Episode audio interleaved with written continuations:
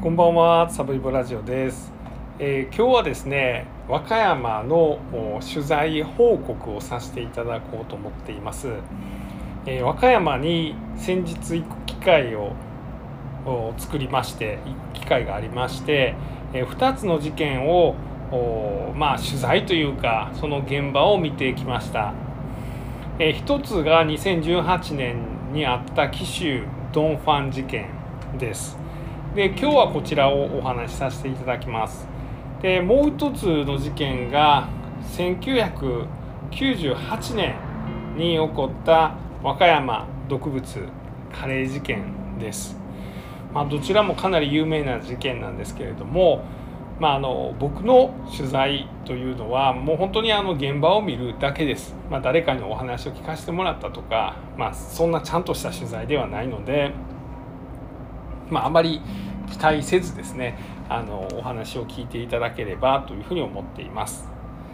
えー今回は紀州ドンファン事件です。まあ、この事件はあの2018年の5月24日に、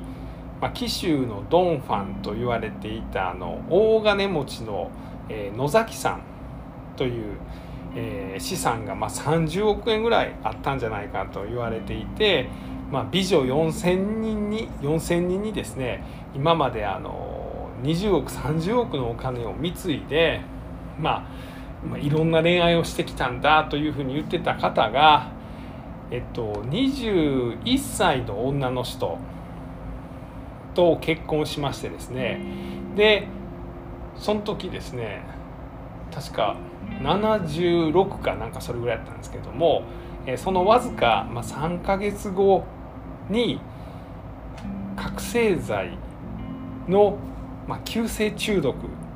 で亡くなっちゃった。という事件。で現在ですねその須藤早紀という、まあ、奥さん元奥さんか。がこれが2021年事件から3年後に逮捕されて、まあ、今も拘置所で、まあ、その取り調べを受けていると。で実はまだ裁判とかが行われる予定が今のところないと、まあ、こういう事件です。で以前もですねこのポッドキャストで紀州ドンファン事件は2回ぐらいに分けてお話しさせていただきました、まあ、よければそちらを聞いてください、まあ、ポイントはいろいろあるんですよね。この紀州ドンファンの、ま、華麗なる、ま、こう女性との恋愛エピソード。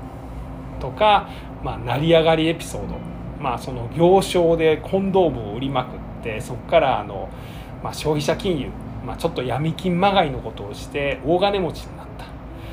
で、まあ、あの女の人に貢ぎまくって、まあ、名刺に1万円挟んで渡してたみたいなそんな話からですね。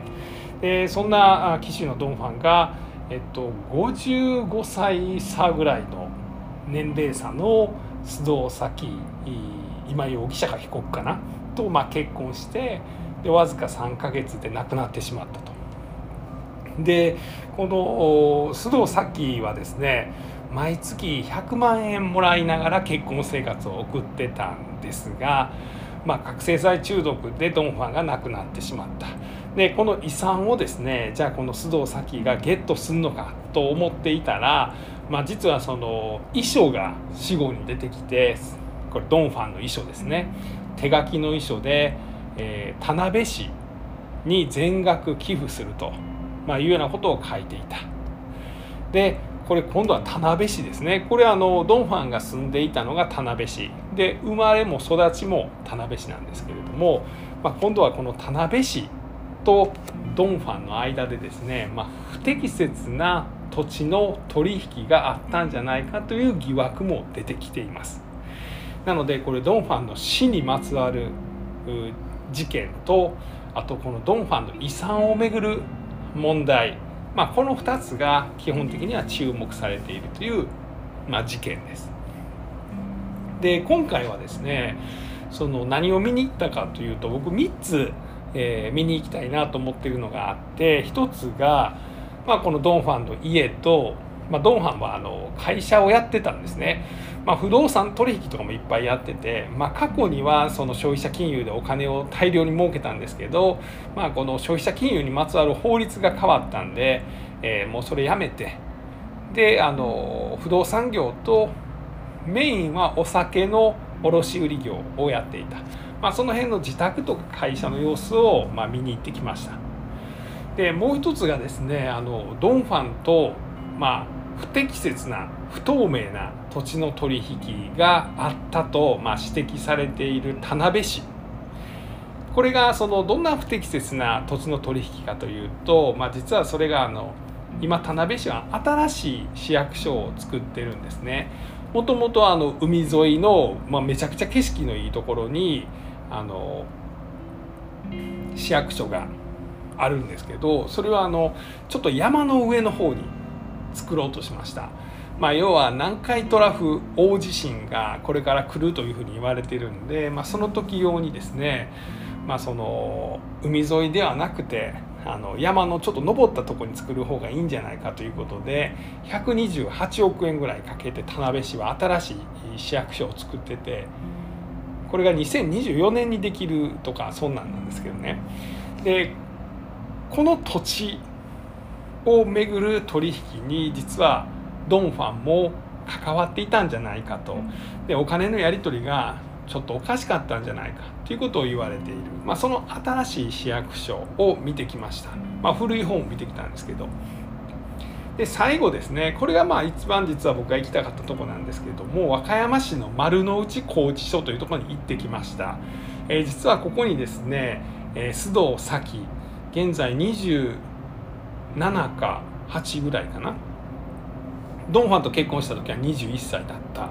で25歳の時に逮捕された。でそこから2年4ヶ月ぐらい拘置所に入れられっぱなしなんですけれども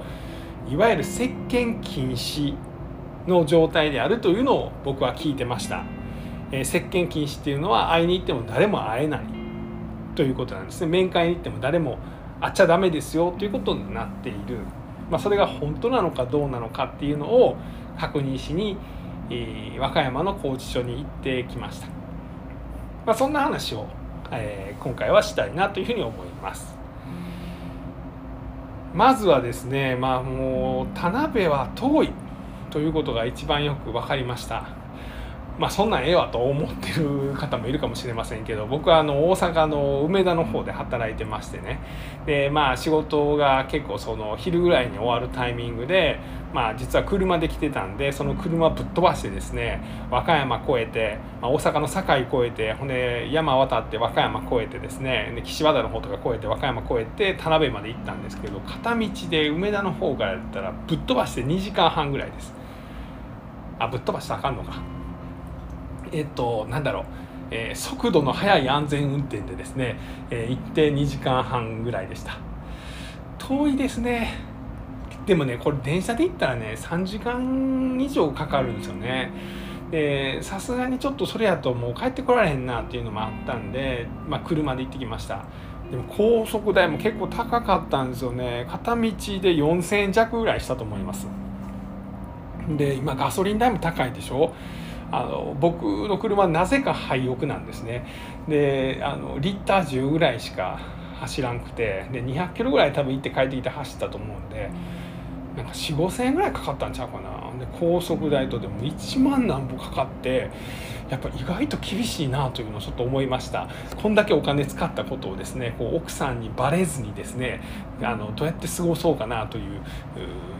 のが今の近々の課題です。まあ、こんな話はいいんですよね。まあ、あの要は大阪からやっぱこう和歌山は近いんですけど和歌山1時間半ぐらいで行けるんですけど、まあ、田辺はさらにそこから1時間ぐらいで行か行かなあかん結構距離が離れているんです。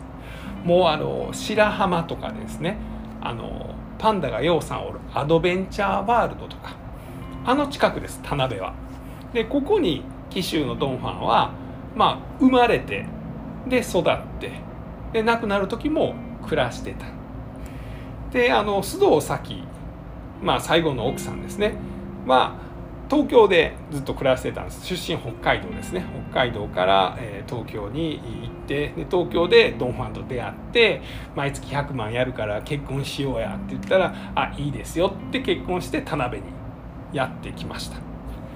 でここでまあ事件が起こるんですけれど。まずこのドン・ファンが暮らしていた家ですね。あの田辺市はねあの、まあ、港町なんですけどあのすごいなんだろう活気のある街だなというふうに思いました。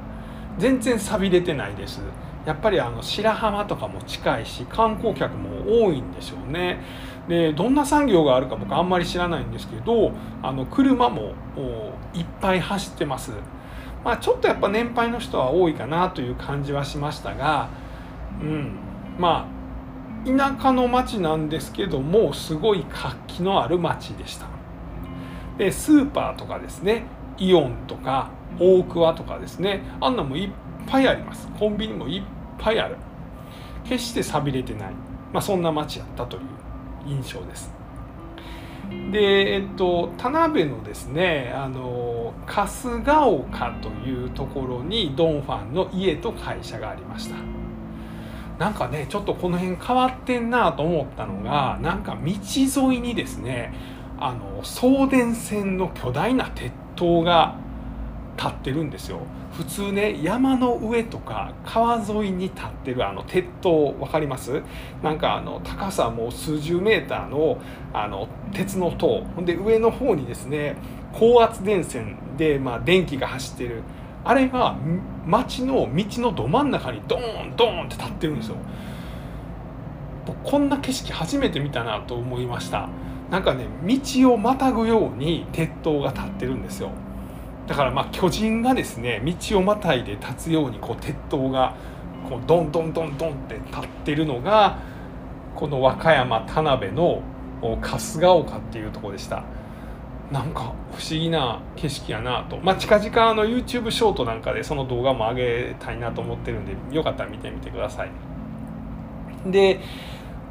海沿いではないんです。春日丘は。ちょっと山登ってですね結構ねあの勾配が急でした。あのこんなん言うて伝わるか分かりませんけど宮崎駿が好きそうな街やなと思いました。なんか宮崎駿ってあの高低差のある街が好きですよね。なんかあの崖の上のポニョとかもですね海があって山があって高低差があるとかでこうラピュタなんかもそうですよね。なんかすごい高低差がありますしあの風の谷のナウシカもナウシカで風の谷ですよね。あのすごい山があってですね。あの谷があってみたいな。まあ要はあの高低差のある街やなというふうに思います。車の運転とかもね道が細いしえ、道が急なんで坂が急なんでちょっと難しいなと思いました。こんなミッションとかバイクで行ったらちょっと苦労するかなっていうふうな思ったよ。そんな街でしたね。でここにですねあの田辺の春日丘っていうとこがあってそこにドンファンの家ありました。大きな家でしたね。何坪ぐらいあんねやろなあれ。まあ100坪はあるなって感じの家でしたね。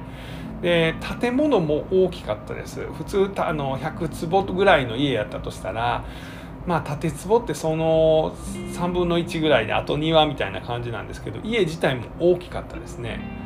で特徴的なのが防犯カメラがむちゃくちゃ予算ありましたね。これ会社もそうなんですけどおそらく、まあ、ドンファンのところはなんかあの泥棒が入ったりしたっていうのがあのドン・ファンがテレビに取り上げられた当時にありましたんで、まあ、そういうのを警戒してたんやろうなというので家に防犯カメラが6つか7つぐらいついてました。でそこからですね歩いて1分ぐらいのところに、まあ、ドン・ファンがやってたお酒の卸売りの会社がありました、まあ、ここも今は無人でしたし何だったらそのドン・ファンはね5つぐらいマンション経営もしてたんですね。で土地はもっとたくさん持ってたんですけれども、まあ、なんて言ったって資産30億とか言われてるぐらいですからね。なんですけどあの会社ももぬけの殻でしたしそのマンションももう人は住んでらっしゃらないだろうなというふうに思いましたその本当は中入ったらあかんのでしょうけどちょっと覗いてみたらですねあの普通マンションだったら住民はおってもおかしくないんですけどそれも誰もいないっていうなんかそんな状況でした。なんか少し前にねなんかあの新聞報道で、まあ、会社がもう破産したみたいなそんなあの報道も出てましたけれどそんな影響なのかなというふうに思いましたあんまりちょっとうろうろしてたもんでですね、まあ、近くのあの方になんだあのうろうろしてるやつはっていう感じで見られましてですねあのそそくさと逃げるようにあの次の目的地へと向かいました。でドンファンがまあ住んでた家えー、から車で、まあ、5分ぐらい行ったところにですねあの田辺市の新しい新庁舎というのが、え、現在建設中でした。まあ、総工費128億円ぐらいかけて作ってるところなんですけど実はですねこの不透明な土地取引っていうのがあの田辺市の市長さんと、まあ、ドンファンが、まあ、仲が良かったということで実はこの田辺市はなんでこう庁舎の建て替えをするかというと、まあ、南海トラフ地震が来るからですね南海トラフが来た時にまあこのみんなの避難場所となる市役所が海のすぐ近くやったらもう機能しなくなると。で市の復興まあ、あの地震が来た後にですねあの町の、まあ、みんなの生活を取り戻すためにも、まあ、市役所が壊れない方がいいということで、まあ、丘の上に移転するっていうことを今やっています。で実はこの新庁舎今建設中の市役所の土地を持ってたのがあのスーパーの大桑ってとこなんですよね。大桑って知ってます？皆さんの家の近くに大桑ありますか？僕の家の近くにはないんですけどまああのよく通る場所にあるんですね。めちゃくちゃでかいあのホームセンターに近いようなあのでかさのスーパーです。でそこがですねあの土地を持ってたのをあとなんかねあれホテルかなんかかな？の土地を合わせて市役所にしてるんですけどしようとしてるんですけど、まあ、市役所が大桑から土地を買いますで大桑はその代わりにですね田辺の東山というところに新しい店舗を作りたいという話になったんですよね。でこの東山今大桑田辺東山店っていうのがもう今オープンしてるんですけども実はここの土地の一部を、まあ、ドンファンが持ってたそうなんです。であのまあどんな話があったんかは知んないんですけど、まあ、田辺市の、まあ、市長さんがですね、まあ、その大桑の担当者さんに「あのあっこに土地あるからあっこの土地に引っ越してくれへんか」と「であの君とこ持ってる土地で僕ら新しい市役所作りたいねん」って言った時に大桑さんがですね「いやでもあっこの一部ですね、まあ、実はその欠けてる土地があるんですよね」それはあの野崎さんっていう社長さんが持ってるらしいんですけどそこの話つけてもらえませんか？そしたら僕ら売りますから。まあ、こんな話があったんですかね。っていうので田辺市の、え市長さんとあのドン・ファンが、まあ、何らかの話をしたんじゃないかというふうに言われています。で、えー、っと田辺市が大桑から、まあ、土地を買うでそのお金を大桑に振り込むで本当やったら大桑にお金を振り込んでですねあの振り込まれた側の大桑がですね今度はドンファンにお金を、まあ、この新しい店舗の予定地の一部あのドンファンさん持ってるんでここ4,000万で買わしてくださいっていうんで4,000万払うべきところを、まあ、実は田辺市がですね代わりにドンファンに4,000万を支払ったんじゃないかと。まあ、いうようなことが言われています。でさらにはこの土地取引の中にですね、まあ、何らかの不透明なお金の流れがあったんじゃないかということを、まあ、田辺市の議員さんがちょっと追及している面もあると、まあ、いうことです。正直どこまで怪しい話かって僕は分かんないです。ただそんなことを、まあ、ちょっとその問題視されてる部分もあるということです。まあ一番すごいのはあれですよね。田辺市はですねあのまあこれ偽造じゃないかと言われているドンファンのドンファンの死後数ヶ月後に出てきた遺書。ここに全額俺の遺産は全額、えー、あ私の遺産は全額田辺市に寄付すると、えー、ドンファンが自筆で書いた自分の字で書いたという遺書が発見されたんですがこれはあの偽物だというふうに言われてるんですけれども、えこれが今裁判になってるんですねドン・ファンの遺族と田辺市で裁判になってます。で田辺市はですねドン・ファンの遺産をゲットするために弁護士を雇おうとしてる雇ってるんですけれどもその弁護士費用がですねもう1億円以上その税金を投入していると。まあ、ただドン・ファンの遺産は30億近くあると、えー、少なく見積もっても14億ぐらいあるというふうに言われてるんで、まあ、そのうちの何パーセントかが田辺市に入ったらですね田辺市としてはま1億円ちょっと使ってもプラスになるということで政子市長っていう方だったかな？あなんですけどあの、まあ、そういう予算をつけてですねそのドン・ファンの遺族と、えー、このドン・ファンの遺産をめぐった争いを、まあ、今やってるというこれもまあ要注目なんですね。で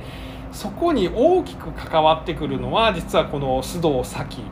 の、まあ、この裁判の行方なんです。っていうのも、えー、ドン・ファンは亡くなった時に奥さんは須藤早紀でした。まあ、本来はこの奥さんが一番たくさん遺産をその引き継ぐ遺産をま相続する権利があるんですけれども、ま、実は殺人だと遺産は相続できないんですね。なので、まあ、この辺の裁判の行方っていうのは大変注目されています。でそんな裁判はですね今いつ行われるかっていうのも分かっていません。ドンファンが亡くなったのは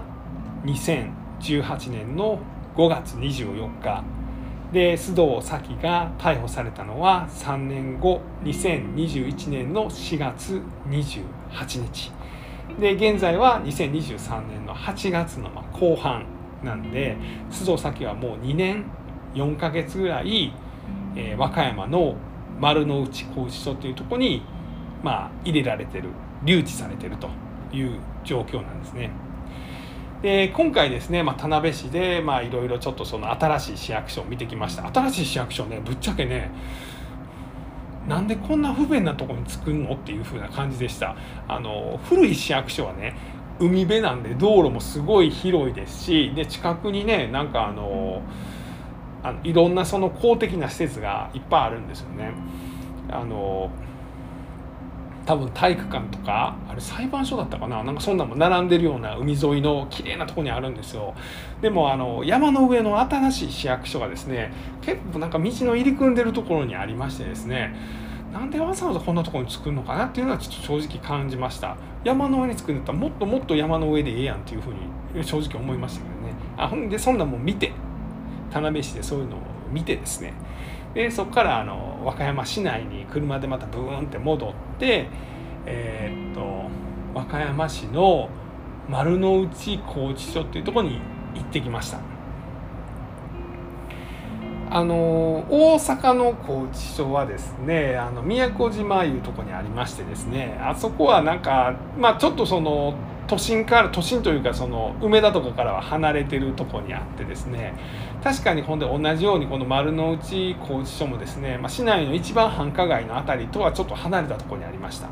えこんなとこに拘置所あんのっていうぐらい周りはもう普通の住宅街。そこに急に拘置所がボンって出てくるみたいな感じです。で大阪の拘置所はねやっぱ結構立派なんですよね。マンションみたいなのがドーンドーンドーンと立っててですね。でそこにまああのこれから裁判を受けようとしてる人とか、まあ、例えばもう死刑が宣告されて死刑執行までの間にいる人とかがいるんですよね。すごいなんかねもうあの団地ぐらい大きいです大阪の拘置所は。でも和歌山のね丸の内拘置所はねなんかもう田舎の小学校ぐらいの大きさです。なんかちっちゃいなって思いました。で拘置所はですね実はあの誰でも面会することができます。で、まあ、いろいろ決まりがあるんで、もし面会に行きたいという人はですね、あの、事前に電話とかで説明を受けることもできますし、説明してもらうこともできますし、まあ、ホームページとか検索したら見ることもできます。基本的には朝あれ8時ぐらいだったかな。ちょっと時間適当に言ってます。から、えー、お昼の、何時ぐらいかな10時11時か12時ぐらいまでが午前の部で午後が1時から4時の間やったらそのまあ、家族とか、まあ、知り合いとか、まあ、友人とか例えばまあ取材するジャーナリストとかいう立場で面会に行くことができます。で面会に行ったらですね、まあ、その紙渡されるんですよね。であなたの名前と住所とそのお相手との関係性で誰に面会したいかっていうのを書いてくださいっていうのを紙紙紙を1枚ペロンともらうんですね。でそれをちょっと書き書きしていくんですよね。で僕はまあ名前知ってたんで、まあ、須藤崎名前書いてで、まあ、自分の名前サブイボ太郎って書いて、まあ、自分の住所を書いてでえっと関係性って何やろうと思ってななんかな何やろうと思ってうーんと思ってたらあの分からんかったらこれ書いてみたいな。なんかそんなんパッと見せてくれたんですよね。でそなんかこうラミネート加工された紙にですねなんかこう安否確認とかなんか書いてました。でその用事ですね。会う用事が、まあ、安否確認とかもう一個何やったかちょっと忘れましたけど、えー、分からなかったらこれ書いてみたいなんで近況報告とかそんなん書いてました。で僕近況報告って書きましたでそれを係の人に渡すんですね。であの面会のルールはですねこれは確かなんですけど1日1組しかダメなんですよ。だから本当はですねあの朝のうちに行か行くべきだと思います。もしその人がですね、まあ、僕の友達もしくは僕があの拘置所に入ったとするじゃないですか。で、まあ、皆さんが来てくれるとするじゃないですか。で実は午前中に誰か僕の友達が来てたらですねもう 2, 人2組目以降はもうその日は受け付けないんです。1日1組だけなんであの早めに行かれることをまあおすすめします。で差し入れはですねなんか差し入れ屋っていうのがあってそれを通じて差し入れせなあかんと。まあちょっと丸の内高知町の近くに差し入れはあるとは聞いてたんですがちょっと探してみた見ましたけど僕は見つけることができませんでした。大阪の拘置所にはありますよ。あのその向かいに差し入れ屋っていうのがありますんでそこでまあその差し入れの物品を買って差し入れることができます。あほいで結論ですね。結論から言うとですね、まあ、そうやってまあいろいろ書いて、まあ、係の人に渡したらその人がなんかこうあの窓みたいなとこから顔によっとあのおじさんが覗かしてですね「あすんません」ってあの「この人接見禁止です」「あそうなんですか」と。えーほな今日会えないってことですか？あすいませんそういうことです。ああそうですか。そしたらあの元気にしてますか？ってちょっと聞いてみました。そしたらその眼鏡かけたおじさんがですねあすいませんそれもちょっと言えないんです。元気かどうかぐらい教えてくれよと思ったんですけど、まあ、そんなことでした。まあ結論会うことが現状もできないということは分かりました。でまあちょっとお手洗いお借りしてもいいですかっていうのを言うてですねアホなそこのあのあの面会待合所というところにトイレあるからそこ使ってくださいって言ってでトイレだけ借りて帰ろうと思ったらでその面会待合所っていうところに入ったんですね。ガチャって開けて。ちなみに僕以外誰もいないです。その拘置所。僕と係の人だけしかいなかったです。あの見張りの人もいなかったです。まあ、実は見張りの人後で言いますけど1人いたんですけどね。でまあその面会待合所というのが入りました。ほなねなんかベンチが何個4つぐらい置いてあってそこで多分その面会の順番で皆さん待つようになってるんですよね。でエアコンも効いて涼しいとこでした。でその奥にトイレあるんですけどほな多分ねあの面会できる人やったらなんか番号札みたいなのもろてでそれ持ってその面会待合所で待ってたらですねなんかあの面会人の通り口みたいなのが別にドアがあって多分そこから呼ばれてですねでそこで最大30分だったかな、まあ、面会することがまできると、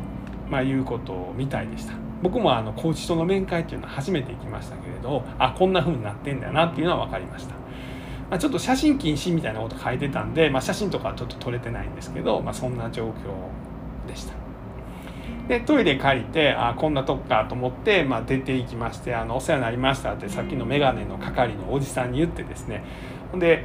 とことこ変えていったんです。で僕車で来てましたんでね。その拘置所の駐車場に無料で止めることができるんです。であの面会来てるの僕だけですね、えー、夕方の3時ぐらいに行きましたけれど僕だけ。なんですけどずっと止まってる車があるんですね。あれ黒のなんかトヨタの車やったかな。ずっと止まってるんです。エンジンかけっぱなしでね。で中に乗ってるのはねおそらくあれ警察官の人なんちゃうかなと思いました。なんかがたいのいい人がですね乗ってるんですね。おそらくまあその警備の人はいなかったけれどもその人がその警備の代わりをしてるのかなというのはちょっと思いました。でもこれはちょっと僕が思っただけで本物かどうか分かりませんよ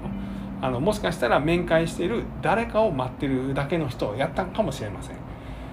まあそんなんでしたねまあちょっとこの紀州ドン・ファン事件はですね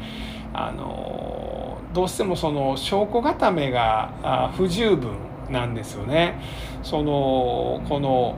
須藤早紀がですね、まあ、覚醒剤を取引したんじゃないかゲットしたんじゃないかっていうのはなんとなく状況証拠でですねその覚醒剤のあの密売人と会ってるんじゃないかっていうふうには言われてます。であの覚醒剤のことを調べたりもしてるんですね。なんですけどその直接それを須藤早が、まあ、殺意を持ってその飲ませたかどうかっていう立証っていうのはかなり難しいんですよね。なので、まあ、状況証拠はある程度固まってたとしてもですねこの殺意とかいうのをどう証明化するかっていうのがかなり難しいです。